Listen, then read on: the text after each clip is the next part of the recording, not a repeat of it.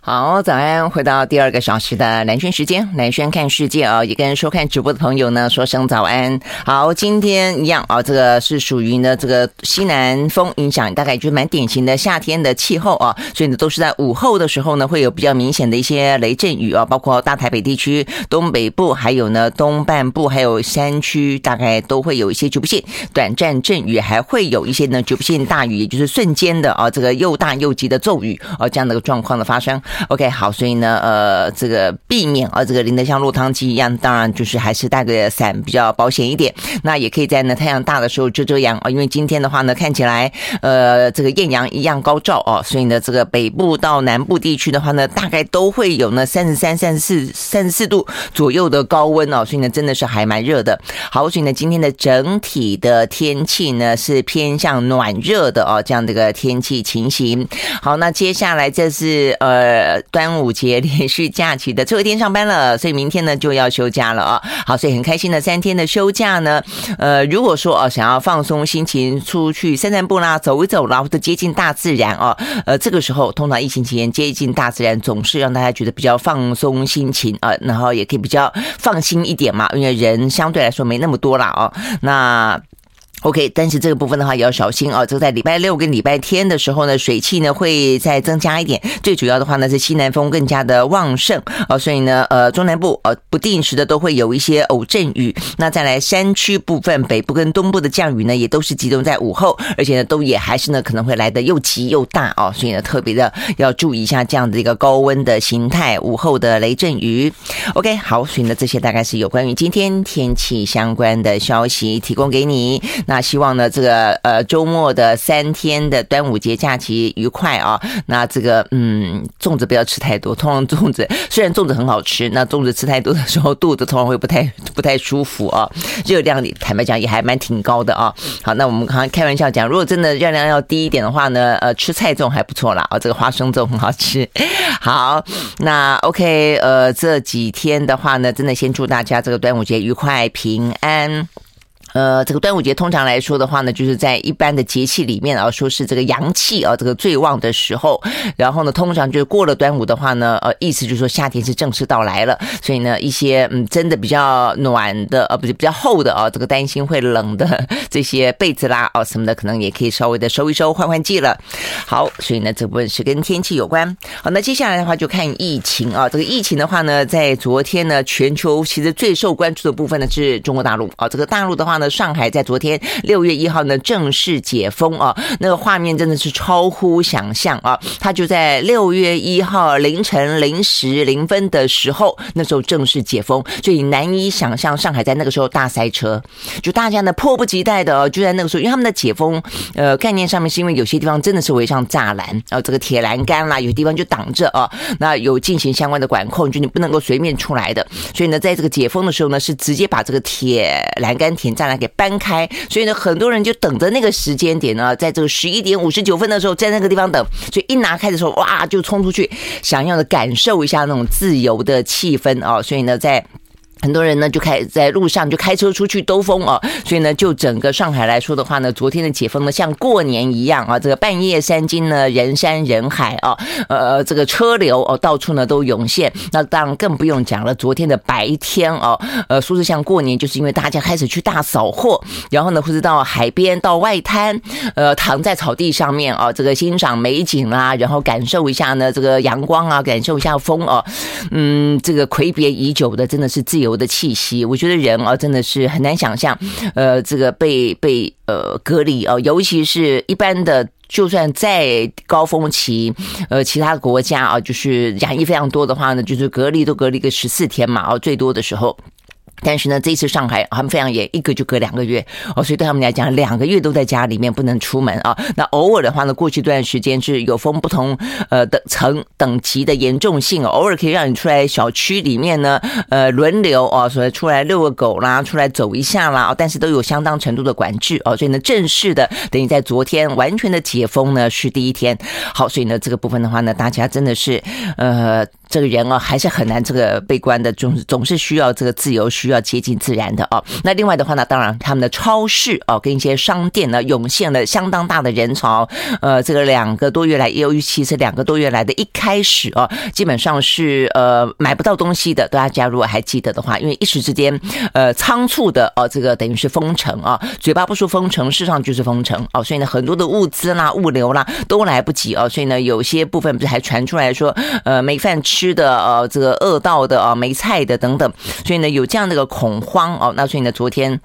就大很很多人还这样哦，就上。上这个菜市场啦、超市就是大采购啊。我发现他们有两种不太一样的心情了啊。一种心情是说呢，哇，真的是怕到了啊，这个饿到了啊，所以呢就担心说呢，这种他们描述啊，这个心情呢，让人家太印象深刻了。无预警的风控，那种不安全感，并不会因为风控呃可以买到东西而完全消失，所以总会觉得说家里面要囤点东西。所以呢，我看这个媒体报道说呢，昨天呢一上架呢就缺货，一上架就缺货的就是泡面哦，所以大家还是。觉得说囤个泡面呢比较安心，好，但是呢也有不一样的想法哦，就是说呢，过去呢在这两个多月间啊，大家呃上网买啊，需求最多就是菜呀什么之类，就是因为有囤货的这种心态，所以呢通常菜都放到烂。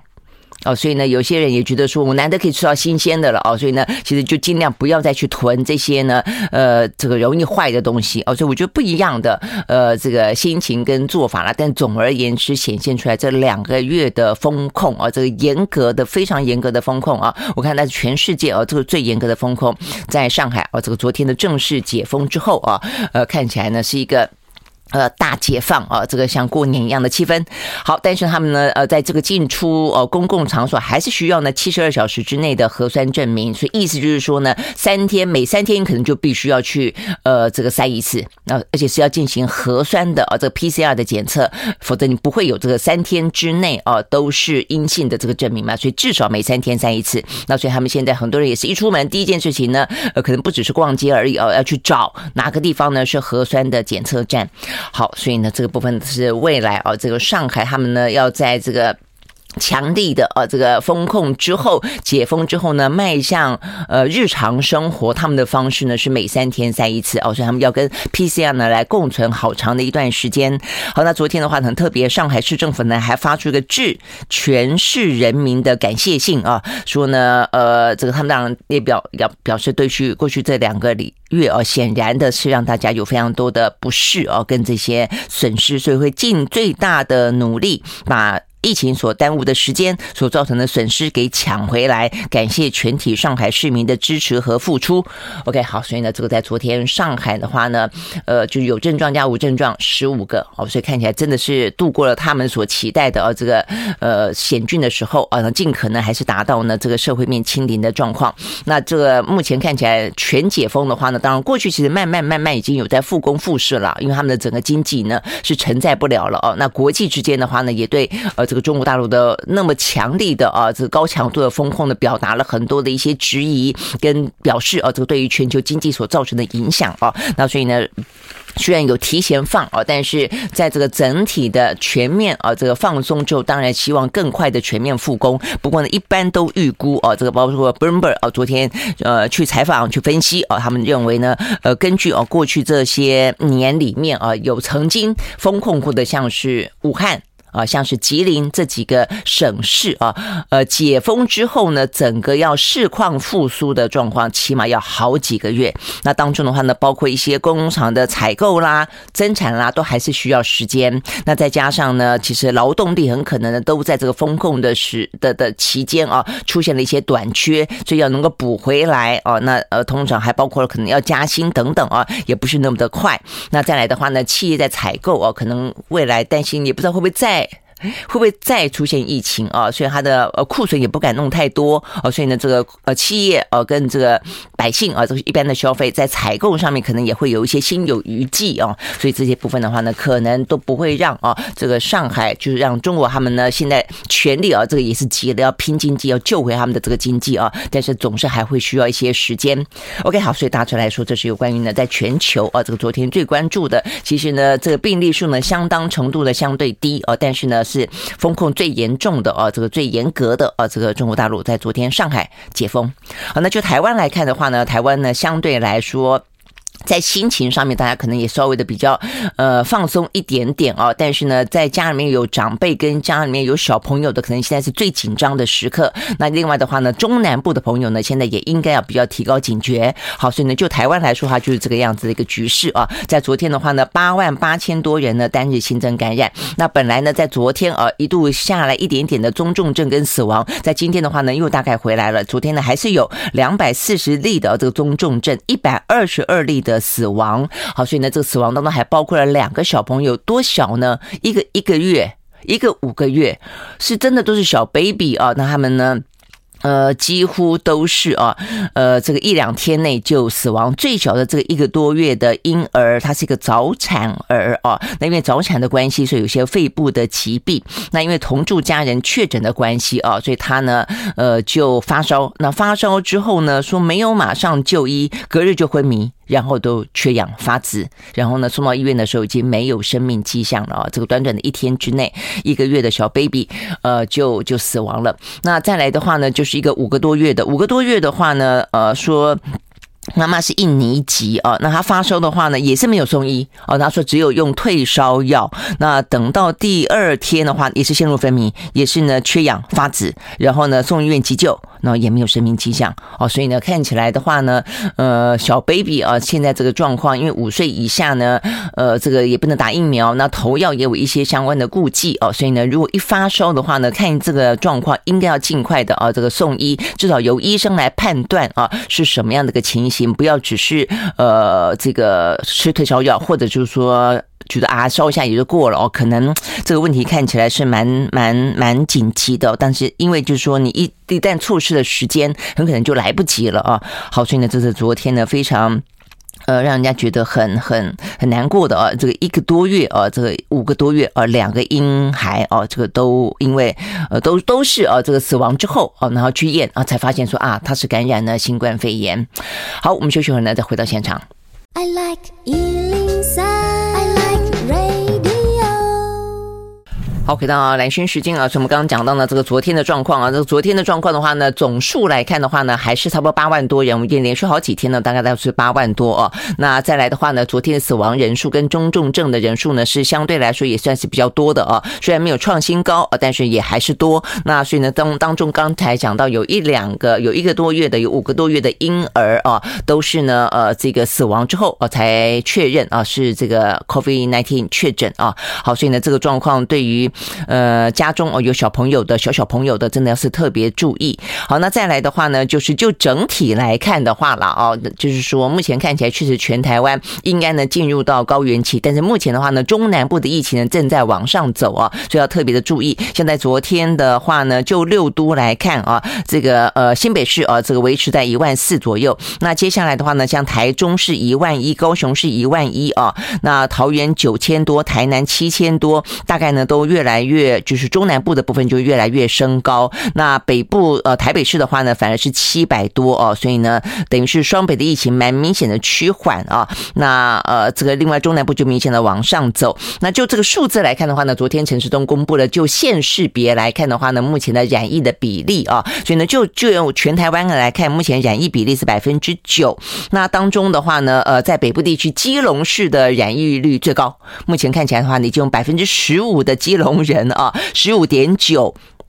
都已经染过疫了啊！那另外的话呢，新北市是百分之十五点二啊，所以呢，新北市呢人口多了啊，所以每次看到这个呃一万多一万多都觉得非常的惊人啊，甚至有接近两万的。但是就比例来看的话呢，其实基隆高过于新北市啊。不过两个的话呢都是百分之十五哦，所以相较于全台湾的各县市，这两个县市算是多的啊，这个染疫比例高的。那接下来的话呢是桃园啊，这个桃园是百分之十二点五。台北市的话啊，这个因为人口数也多，对相对来说呢反。反而啊这个百分之十点六。好，所以呢，呃，这个部分就是超过百分之十的，因为一般的预估啊，这个包括呢陈志忠的说法，就是说台湾的总总体的染疫率大概百分之十到百分之十二左右啊，这个再高的话呢不过百分之十五。那所以呢，等于是这几个县市都已经过了百分之十了啊，所以呢，意思就是说应该就是过了高峰，进入高原。接下来如果一切呢呃平顺的话呢，应该就要往下走了啊。所以在这这是这几个县市：基隆、新北、桃园跟台北。好，但是的话呢，目前中南部的染疫的很明显的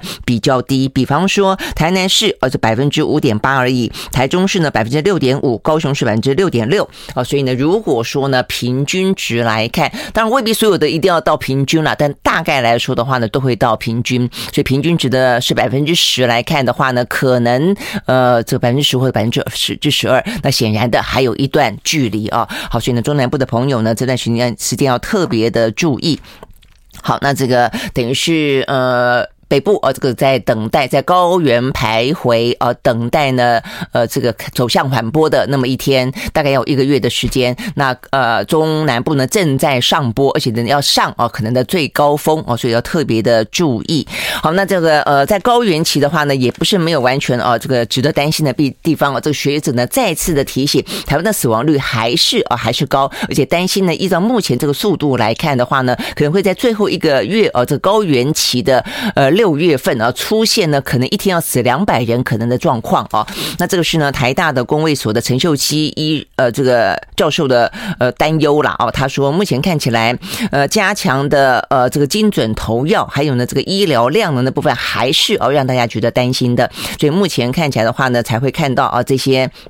婴幼儿死亡了啊，包括呢这个死亡的人数啦等等啊，所以他认为超额死亡的状况还是会可能发生啊。那 OK，所以呢这个部分的话，我看到除了他呃这个提醒之外，林口长庚医院的副院长啊这个邱正寻他也特别提醒，他说目前目前的话呢，专责病房里面即便啊这个即便呃昨天的话呢，这个指挥中心不是已经说让这个专责医院等于住院的病人解隔离出院的条件放松了吗？哦，就包括呢这个 CET。呃，CT 值的呃这个状况，还包括了住院的天数等等啊，呃，都放松哦，让他能够嗯，就是差不多好了，就可以空出病房来啊。好，但是呢，这位邱副院长的提醒是说，其实通常来说，专责医院里面的病人多半是年长者，年长者的话呢，除了呃奥密克戎染疫之外，都有共病，所以到最后的话，他可能不是在治疗新冠肺炎了，他是在治疗新冠肺炎所造成共病啊这个相关的。状况，所以就变成说，好像还得要做，因为你呃解隔离放松是放松有关于 COVID-19 的症状嘛，比方说什么 CT 值在二十七到三十就可以，呃，即便说你验验验出来还是阳，但是就已经病毒量很低，就可以出院了。那但是你这个是就 COVID-19 的状况，但是共病很可能让他会继续住哦，那所以还是一样清不出呃这个病房来哦，所以呢这是邱副院长的的担忧哦。那另外的话就是说，呃，通常你要清出病床，你要下转到其他的啊这些。医院啦、诊所，你下转的过程呢，也是呃，通常会碰到困难，那大家会担心说，呃，第一个就是你还是有共病，必须要照顾，他们的医院可能照顾不来；第二个，有人还是有些心态啊，这个是邱正寻特别提醒的。他说呢，呃，他他建议啊，这个政府要多多的去宣传，呃，其实 CT 值呃降低，就是 CT 值变高，代表病毒量变少啊，或者是说呢，解隔离的人是没有传染力的，就几乎没有了哦，所以不要担心哦，所以。代表很多人就是说，哎呦，这个人染疫了哦。那即便说他解隔离出来，我想这个部分可能在一般的呃职场啊啊朋友可能也会有这种发生。你会发现有些人好像对于哎染曾经染疫过的，好像还是有一点点怕怕的哦，尤其是刚刚出来的啊。呃，对，所以呢，我想这个部分是。呃，这个在医院里面尤其会担心的啊，所以呢，如果说呢，这个专责病房还是清不出来的话，那么接下来就没有办法容纳更多。接下来，如果每天一百多、一百多，甚至到两百人这样子的一个呃确诊的人进到医院里面去的话啊，很可能呢就会担心死亡哦的人数来得更高哦。我想这是部分是有关于呢这个学者跟医生啊这个担心的未来这一个月，台湾呢等于是在呃隧道尽头哦，就是你即即即将要看过看到光亮，但是要走过最。黑暗啊，这个最黑暗的这一这一段啊，大家还是不能够呃放松，还是不能够掉以轻心。好，那所以呢，在这个部分的话呢，一个是专责病房的呃病人转不转得出去，那再一个就是在专责病房里面的话呢，这个医护的人力还是觉得压力很大啊，呃，这个一比七的照顾者，护理师还是很沉重，所以昨天哦有一个新的政策，就是政府呢祭出高薪啊，这个高薪的话呢，就是打算啊聘这个。呃，辅佐人员啊，这个辅佐人员的话呢，每一天每一班要八个小时哦，但是八个小时就可以给你五千块，等于一天的话呢，你就会收入五千块。负责什么呢？负责呢，呃，代替护理师去做一些喂食啦、拍背啦、更衣啦、清洁啦，因为都是长者嘛，哦，所以这些事情其实是照护员的工作了。那只是说，因为 COVID-19 的关系，他住进去了，变成护理师都要。帮忙哦，做这些事情啊，所以他等于是把这个事情给分担开来了啊。这个请辅辅佐员高薪聘请啊，所以我想这个时候的话呢。如果有有这方面的，这应该还是要要证照了啊。有这方面证照的话呢，可以去呃来啊。这个这个时间点上面，现在医院里面病房里面非常需要啊。这个一天五千块，好，那当然也是很辛苦了啊。那但是这部分希望能够呢来解决啊这个所谓的医疗量能的问题，以及啊怎么样子空出病病床给更需要的人啊的问题。OK，好，所以呢这部分的话呢是有关于台湾啊这个相关疫情的讯息。OK，我们休息会儿再回到现场。我喜欢 I like。我喜。好，回到蓝轩时间啊，那所以我们看完了台湾的疫情，看了这个上海啊，这个在昨天的话呢大解封啊，所以呢接下来的话呢，呃，期待啊这个上海的整个的复工复市啊，呃，是一个呃比较稳定的状况了啊。看看这个全球的经济，因为现在全球啊，这个真的是呃地缘政治啦、战争啦啊，这个物价啦、通膨啦等等的变数实在是太多了啊，所以呢能够少一个变数呢，就能够少一个变数啊，所以呢这个等于是上海呢回到了啊这个全球经济的产业链里。面了。哦，所以你先前的话呢，在四月份造成的非常惨淡的啊，呃，这个呃工业产出呢，现在应该 OK 慢慢慢的慢慢的回来。啊，但是就全球来看的话呢，疫情啊也还是啊这个嗯有一些状况了啊，那包括就这几天都呃昨天今天啊就回到了五十万多人单日新增感染，有十个国家还是破万啊，除了呢北韩九万多，台湾八万多之外，呃这个欧洲跟美国啊，就像是德国、法国，还有包括像美国。哦，那这几个的话呢，最近都还是有那种两三四万人哦，这个单日新增感染，那更不用说今天德国跟美国都回到了五万多人呢单日新增感染，所以这个数字坦白讲也不算少哦，而且呢，呃，这个美国在今天单日新增死亡两百四十四啊，所以每一天一两百人，每天一两百人，持续个一两年，这个其实状况哦，这个还是真的蛮蛮值得忧心的啊，就就算从这个呃什么物竞天择啊，什么达尔文的角。角度来看，这也还是啊，觉得是是是个。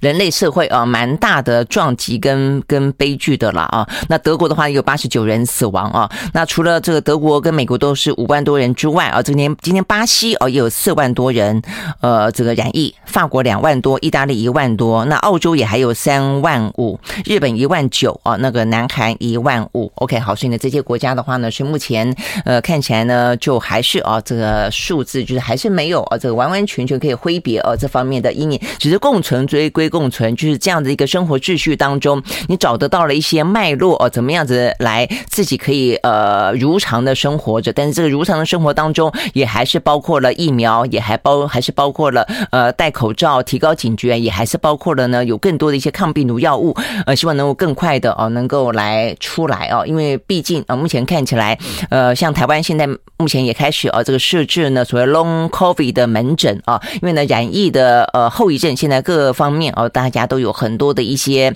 呃，慢慢慢慢的追踪哦。但今天看到最新的消息是来自于英国，英国的话，这个最主要的话呢，不是在讲症状，我想症状大家都已经慢慢有听说哦，有看到，包括比较疲倦啦，可能担心有些人比较严重的是脑雾啦，比较不严重的就是会疲倦，那有些时候会肺部受到一些影响，会有点喘，我想这是最普遍的哦。那这个比较严重一点，会有所谓的脑雾啦，认知功能出现问题啦，呃，不不容易专心啦，这是比较严重一点的啊。但是呢，在今天这个是国家呃英国的国家统计局所公布的比较吓人是人数啦。他这边呢大概说英国有两百万人有 Long COVID 的状况，那这边占了这个总人口数的百分之三。那我刚刚看了一下现在的呃这个英国总染疫数也不过是两千万啊，因为他去算总人口数的百分之三，我就比较没有意义。你要去看在染了新冠疫情的人里面啊，肺炎的人里面有多少人留下了 Long COVID，十分之一耶，不少哦，等于十个里面就有一个人你会有 Long COVID。而且这个 long COVID 的状况的话呢，他们说啊，这个在呃罹患了这个新冠肺炎之后，在一年啊，就尤其你有到住院啊，这个当中间还中间还呃分分这个中重症啊，就是如果你有到重症住院的状况的话呢，住院的病患里面能够在一年之后完全康复的只有四分之一。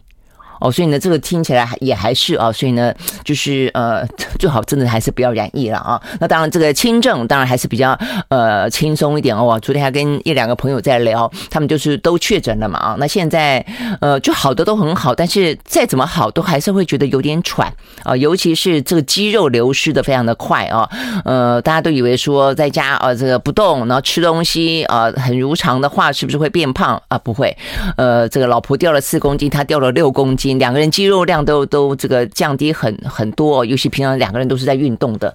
那呃，所以他就觉得自己会变得比较虚。这部分是一般在。讲的啊，这个可能的啊，这个离就是染疫的时候比较没有讲到这个肌肉量的部分哦，所以我听了哦也是比较提高警觉，所以他特别提醒我说呢，平常要增加自己的这个呃蛋白质啊，在这段时间抗疫的期间啊，否则的话就是呢这个肌肉哦，这个包括他的朋友也是几个呢爱爬山的朋友哦，再出门的时候呢去爬山哇都喘的不得了，不过当然会恢复了，会慢慢的恢复了，是这样期待。那我们刚刚在讲到英国是说，如果住院哦，就比较严重的话，恢恢复的真的是比较。慢，好，那所以这是一个，那这是呃重症者，再一个女性，女性比男性呢恢复的来得慢。然后这边的英国的统计哦，他们发现呢，女性患者完全康复的可能性比起男性低低低多少呢？低百分之三十三。哦，所以呢，这个比例蛮蛮高的哦。就是为什么女性感觉起来呢，呃，似乎呢，long COVID 的状况来的比较多，然后呢，康复的情况呢来的比较糟。我想这个部分是要特别的提高警觉的哦。那最后呢，来看他们说他们的呃症状了。我刚刚讲疲倦啊，他说呃最常见的呢是疲倦。那再来的话呢，呼吸急促就是有点喘，然后呢，咳嗽哦，咳嗽也会有，肌肉疼痛哦，所以呢，百分之二十三是肌肉疼痛。OK，好，我想的这个部分的话呢是比较值得注意的啊，这个不要重症啊，然后女性可能要特特别的注意这个事情。好，所以呢，这些呢都是有关于啊，在我们呢还有啊这个一段时间啊一一个。一个月哦，比较紧张高原的话是一个月啊，那但是更长一点，看到一两个月的时间要去呃对对抗啊这样的一个疫情的呃挑战啊，大家不要嗯，就是还是心情放松，但是真的不要掉以轻心就是了哦，自己的状况自己知道，呃哪些族群特别需要注意哪些事情，那还有自己的家人。OK，好，所以呢这个部分呢是讲到，尤其在端午节假期哦要团聚呢，还是要稍微注意一点。好，那再来的话呢，呃，再进到欧美股。股市之前呢，来插播一个最新消息哦，美国又爆发了枪击案。哎，我觉得对美国来说，我想这个应该是希望是啊，这个呃有机会啊，让他们这一次的管制枪支是不是可以真的啊，这个发挥一点比较不一样的效果？因为呢，过去每一年呃都会有这个枪击案发生，而且每次重大的枪击案发生之后呢，都会有管制枪支的声音出来，但是从来没有真正达到过呃最后修法的目的，通常都是无功而返。好，所以呢，这样子一个十几二十年下来之后，这一次啊，看起来呢似乎有一点点不一样的样子。大家呢正正在努力的串联啊。那这两天的新闻甚至，连美国国会当中共和党，呃，向来共和党是拥拥拥枪的啊，尤其他们跟这个呃美国的这个枪支团体啊，这个老兵协会关系非常的好。那他们是呢有关于拥枪呢最强而有力的呢压力团体。那所以呢，对于共和党很多人来说不敢得罪哦，但是现在连有些共和党人呢都已经反过来主张了。我们休息了再回来。I like 103, I like radio。好，回到蓝轩时间啊，我们刚刚收到的最新的消息是来自于美国的奥克拉荷马州啊，这个要叫做 Tulsa 啊，这个呃。塔尔萨啊，这个地方的一个医疗大楼里面啊，这个金船金船枪击案，那呃至少目前四个人死亡了，多人受伤啊。那这四个人死亡当中呢，包括了枪手哦，这个枪手的话呢也被击毙。那所以等等于是他枪杀了三个人之后，自己也被击毙啊。那所以呢，这个部分是呃这个塔尔萨这个地方的警方啊，这个接到获报之后呢，就前往这个医院里面去啊，做逐层搜索啊。然后呃，目前是说到底是被呃警方击毙还是自己举枪自尽啊？目前的话呢，消息还有点混乱。那更不用说呢，他到底为什么要到医院里面啊？这个医疗的场所里面呢去行凶？呃，这个部分的话呢，目前并不知道。好，但是但是呢，呃，又是一起呢有死伤，而且呃四个人，其坦白讲也也不少啊，又是又是有死伤的这样的一个枪击事件发生哦。这个对美国来说的话呢，呃，这就雪上加霜了啊。但是到底会不会有呃因为这样的关系而让这一些？死伤啊，这个的人命啊，可以换回一些价值哦。这个让美国这真的很夸张，你很难想象一个民主国家。不过它当然有它的背景了啊。这个当初的话呢，什么大拓荒时代啦，这个西部啦，哦，这样的一个几乎无秩序的一个世界里面呢，呃，拥枪啊，这个实际上是自我保护的一个方法。那尤其现在的话呢，那么多人有枪，嗯，很多人会觉得说，你有枪，那我也要有枪，那否则的话，怎么会怎么会觉得安心呢？等等啊。但是反过来说，那其实。你有枪，是应该让他不要有枪啊，或者说你要非常严格限制有枪，而不是说那你有枪我也有枪，那这样子大家就火拼一场了，不是吗？那现在看起来美国的状况就有点这样的一个失序了啊，那尤其对于。共和党啊，这个民主党来说，呃，跟我们谈到的，他们呢，包括一些呃，这个游说团体、压力组织哦，跟这个比较长期的一些选民的呃文化哦，跟一些呃，这个对于整个社会哦等等的一些理念，实际上是有关系的哦。那 OK，这个部分都让哦，这个美国呢推动将枪支哦这个管制的修改哦，会来的有点困难。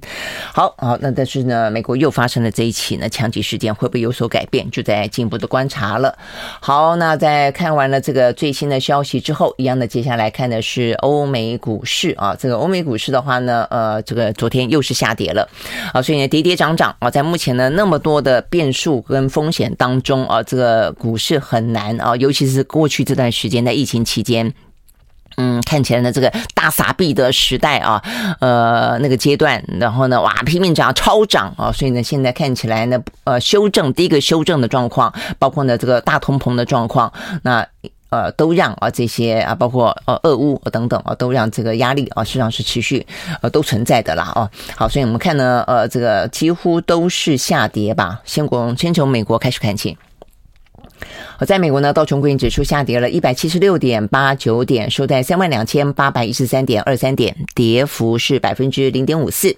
纳斯达克指数下跌八十六点九三点，收在一万一千九百九十四点四六点，跌幅是百分之零点七二。S&P 五百呢下跌百分之零点七五。另外呢，费城半导体跌了百分之一点六。好，这是美国股市。那欧洲呢，三大指数也都下跌，德国跌了百分之零点三三，英国跌了百分之零点九八，法国呢跌了百分之零点七七啊。那欧洲呢，除了跟着这个美国的一些通膨啦，哦，包括我们昨天也讲到他们自己。通膨也很可怕啊，这个破百分之八点一。那再来的话呢，不止哦，还包括他们一些相关的经济数字哦，这个在今天看起来也还是哦，这个让他们持续呃这个走低的原因呢，包括德国他们公布了零售销售的数据哦，看起来蛮疲弱的。然后整个欧元区工厂的活动呢，目前呢也放缓啊，所以呢，即便呢呃大家呢对于呃这个上海解封哦这个消息其实是还蛮期待的哦，也曾经带动过。呃，这个市场的呃这个回扬啊，但是目前看起来整个的通膨，包括呢，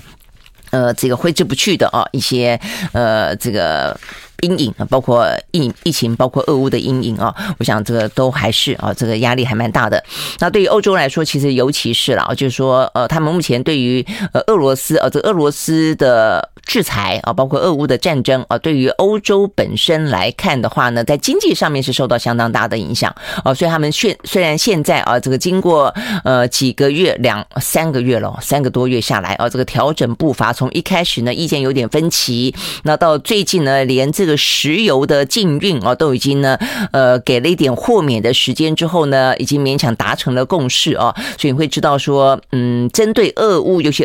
呃，这俄罗斯这部分的一些制裁，他们是已经比较团结起来了哦。所以先前讲说可能的分歧，现在呢反而北约更加的团结。那但是团结的同时，也就咬着牙要挺过这一段呢，制裁俄罗斯却又造成反作用力，伤害欧欧洲经济，呃，这样的一个。反作用力的时间了啊，所以呢，这对欧洲来说是这个样子。好，那呃，就美国来看的话呢，那美国目前看起来的话呢，呃，他们昨天公布了一个。褐皮书啊，这个褐皮书看起来，呃，虽然说哦，这个大部分的地地区啊，他们的景气、经济的活动啊，都算是温和成长，或是微微的适度成长啊。但是呢，说这个消费者呢，也还是面临更高的物价。那零售部分的话呢，也是很明显的减弱。那房地产跟住宅啊，目前看起来的话呢，受到一些高价跟利率上升的影响，也是一个房地。产比较疲弱的现象。好，所以呢，等于是在疫情刚刚啊这个趋缓的时候，美国的房地产突然间大爆发，那这个呃融景很快的啊，现在也受到高通膨的影响，也开始出现呃转变了。所以啊，这个昨天拜登他呃这个跟呃联准会的主席鲍尔，还有跟财政部长啊这个叶伦，财政部长叶伦也是前联准会的主席嘛啊，他们开会啊关心有关于呢美国物价跟通膨四十年来最严重的通膨这件事情呢，也就是呃很受关注了啦啊，那这。个那拜登啊，他就重申支持联准会的紧缩政策，强调不会干预联准会的决策。废话，这就是我昨天说的。其实，呃，如果一般来说，除了像川普这个，就不太管啊，这个。原本政府国家机器的运作的这个呃不是出的领导人之外，大部分你都会知道说联总会是个独立机关了啊，所以你就算要跟他见面，你顶多表达你对这个事情议题的重视啊，那希望呢能够争取选民的支持的，但是很你很难会指指点点啊，能够去说三道四的啦哦。好，但是呢比较呃重要的是在昨天啊这一场会面当中引人瞩目的啊呃反而是叶伦啊，这个叶伦的话呢，他在昨天表达了他的一点点呃歉。意啊，他承认他对于这个通膨是暂时的这件事情呢，他预判错误哦。记不记得在这个几个月前，其实呢，通膨开始起来的时候啊，这个美国其实不止他哦，很多的专家也都说应该只是暂时的，结果并不是。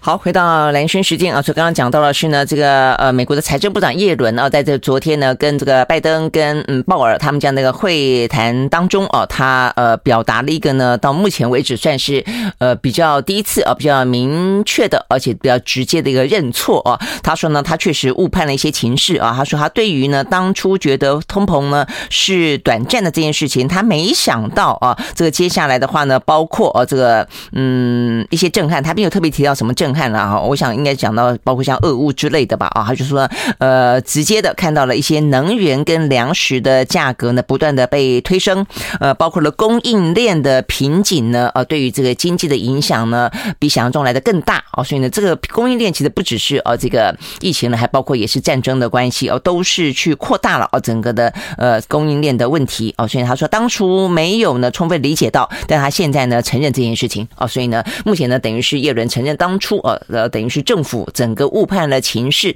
所以呢，对于那个时候呢，很多人就开始觉得说，应该要提早的呃升旗，提早的踩踩刹车哦，但他们却等于是有点像耽搁了时间啦哦，所以耽搁了时间之后呢，就让这个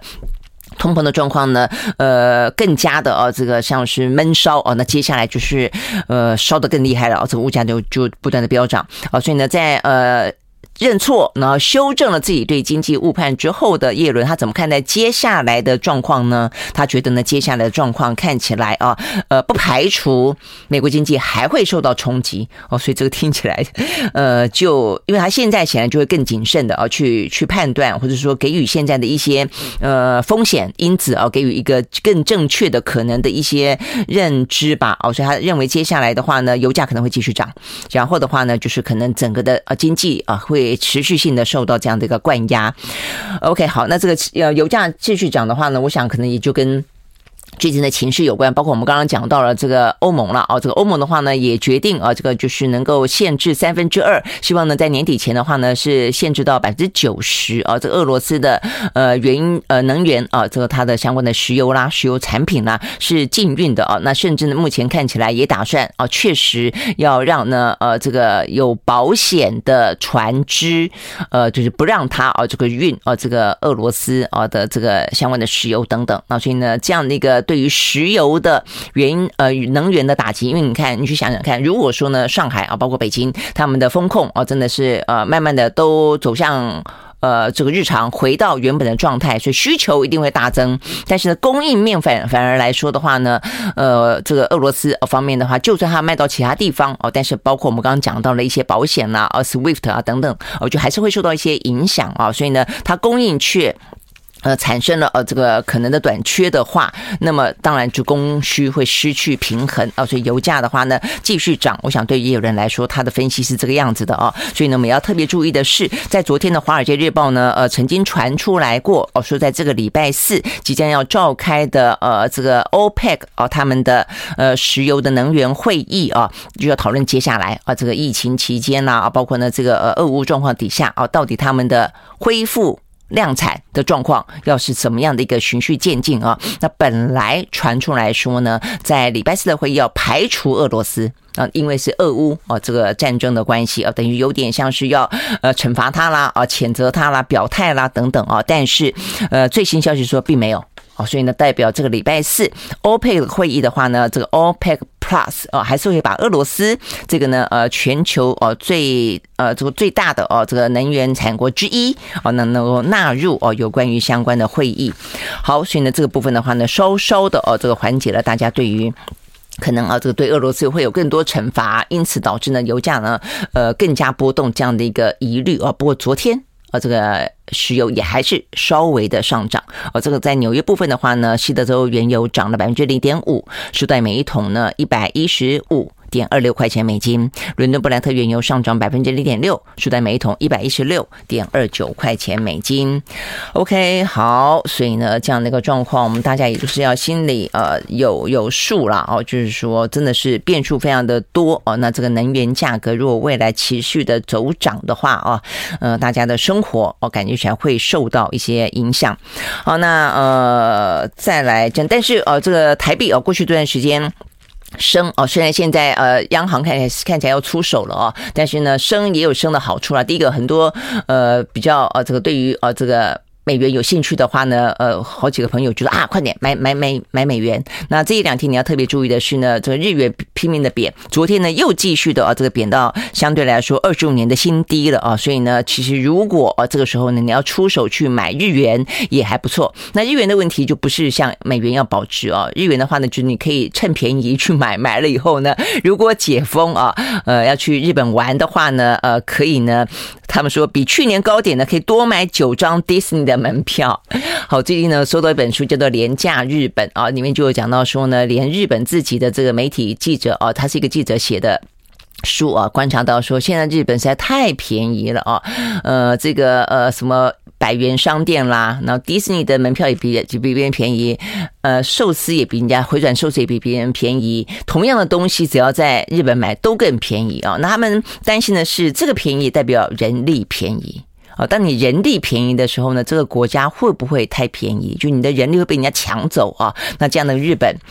呃，还是啊，大家他们认为呢是亚洲第一的日本吗？哦，所以他们有这样的疑虑了啊。但是如果说就生活来说，一个地方呃便宜而且品质都那么好，坦白讲也还蛮是一个很很宜居的地方，不是吗？哦，所以看你从哪一个角度去看它。OK，好，所以呢这个部分是讲到呢跟国际财经。